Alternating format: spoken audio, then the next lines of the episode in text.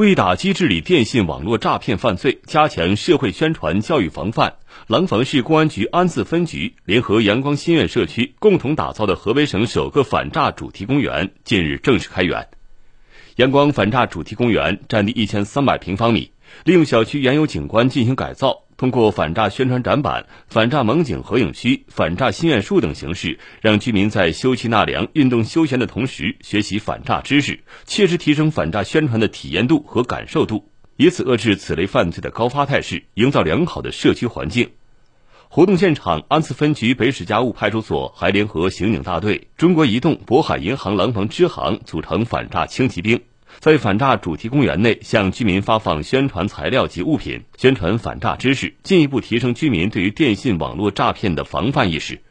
廊坊市民侯贵书：我们一定要防范这个防诈意识意识，呃，上当受骗。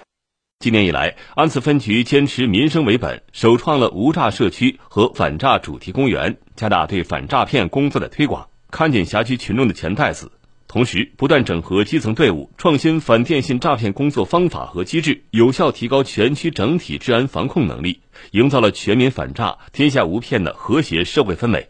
安次区人民政府副区长、廊坊市公安局安次分局党委书记、局长王丽，让全民都知晓反击这个预防诈骗的这种意识，提高意识。这个增强了这个预防诈骗的这种技巧，达到全民防诈的这种目的，呃，减少老百姓的损失，保证咱们整体社会环境的整体稳定。新华社记者张硕，河北石家庄报道。